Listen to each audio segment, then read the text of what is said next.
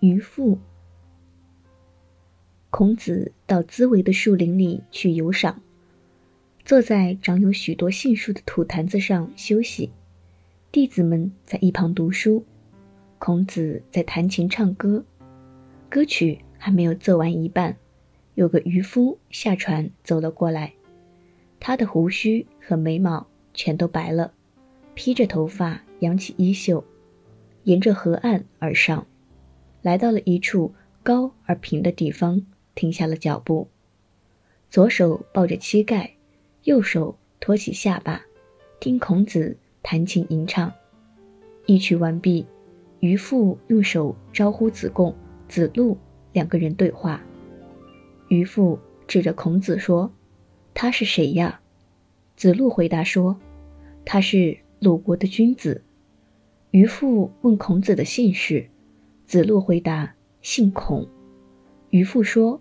孔氏钻研并且精通什么学问？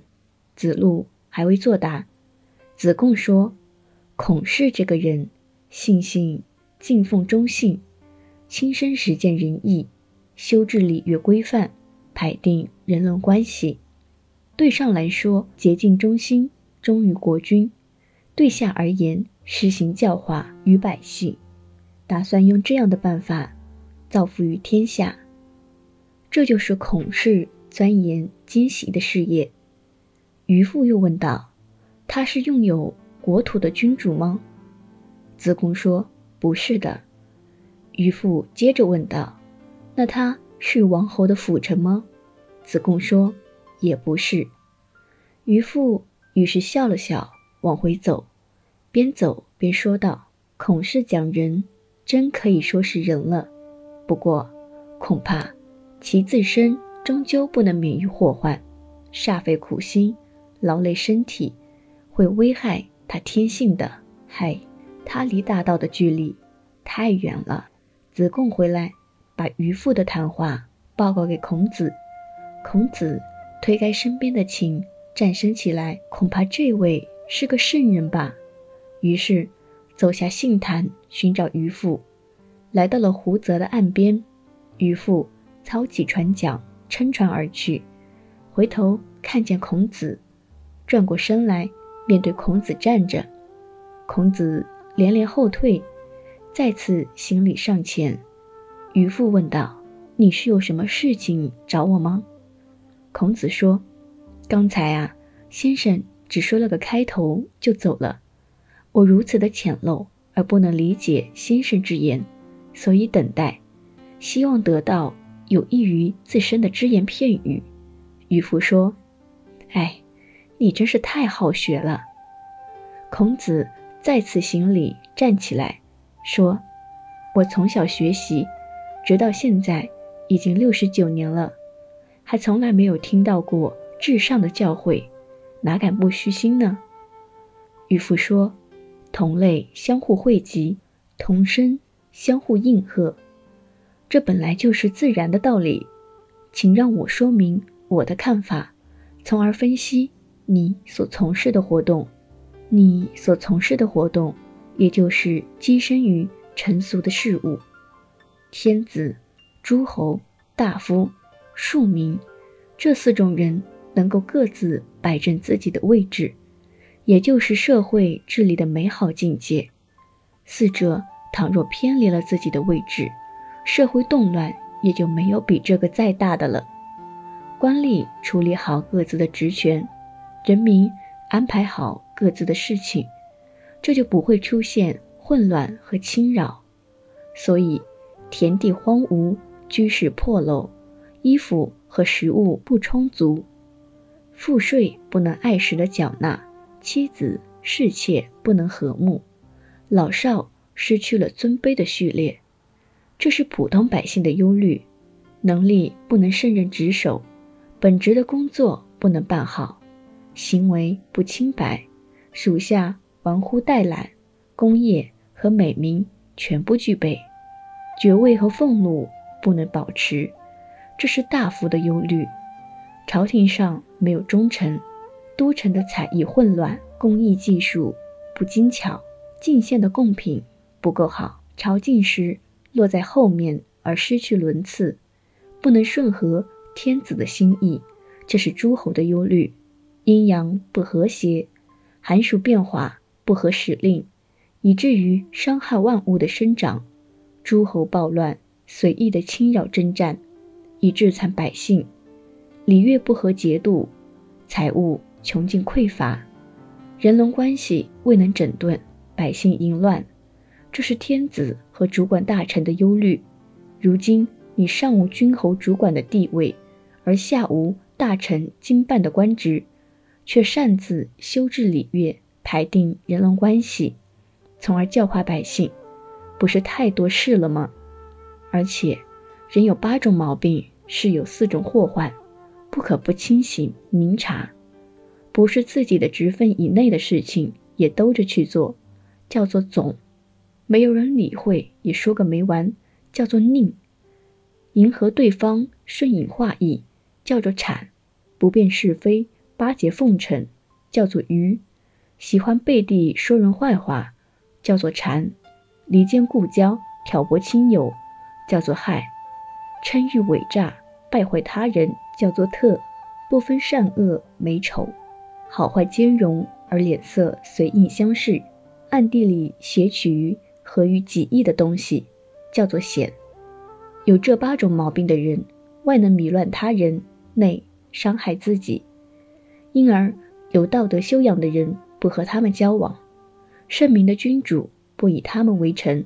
所谓四患，喜欢管理国家大事，随意的变更常规常态，用以调取功名，称作贪得无厌；自持聪明，专行独断，侵害他人，刚愎自用，称作利欲熏心；知过不改，听到劝说却越错越多，称作。降头降脑，跟自己相同就认可，跟自己不同，即使是好的也认为不好，称作自负轻夸。这就是四种祸患。能够清除八种毛病，不再推行四种祸患，方才可以教育。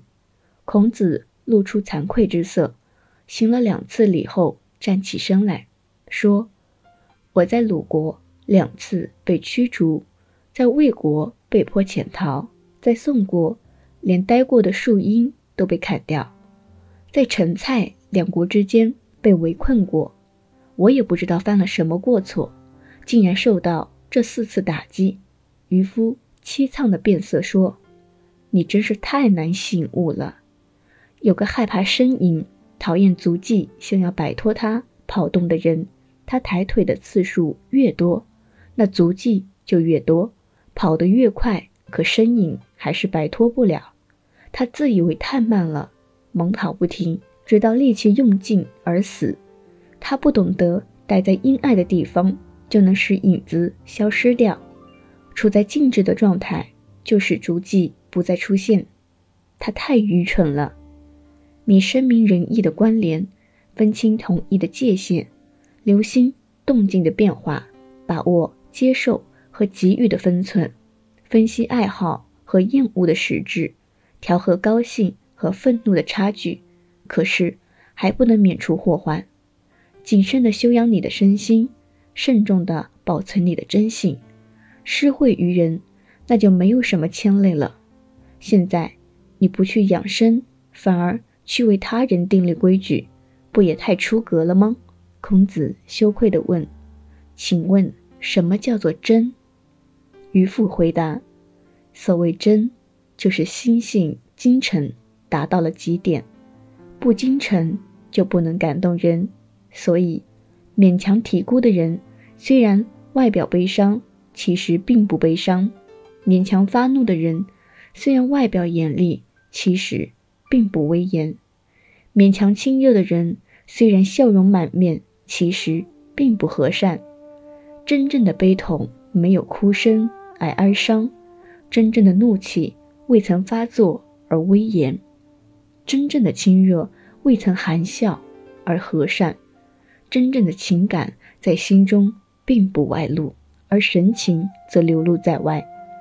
这就是看重真情本性的原因。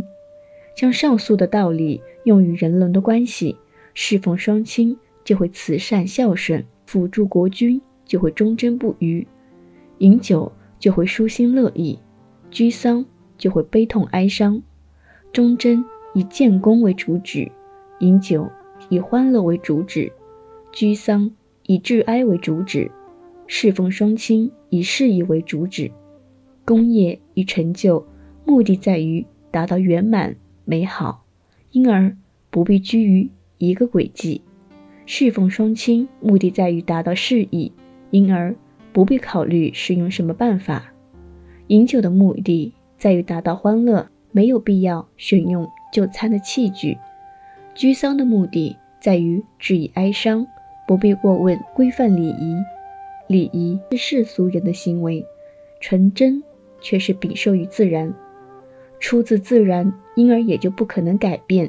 所以，圣哲的人总是会效法自然，看重本真，不受世俗的拘系；愚昧的人则刚好与此相反，不能效法自然而忧虑世人，不知道珍惜真情本性，庸庸碌碌的在流俗中承受着变化，因此总是不知满足。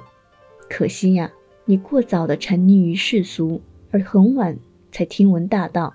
孔子又行了两次礼后，站起身来说：“今天我能够遇上你，就如同跟神幸会了一样。先生不以为耻的把我当做学生，轻声的教诲我。我冒昧的问先生住在何处，好让我继续接受学业，直至最终学完大道。”渔夫说：“我听过有句话，对可以一起前进的人，就跟他达到美妙的境界；对不可以一起前进的人，那就不知道路在哪里了。千万不要跟他在一起，这样自身才能避免祸患。你努力吧，我要离开你了。”于是撑船走了，沿着芦苇水径缓缓地飘逝。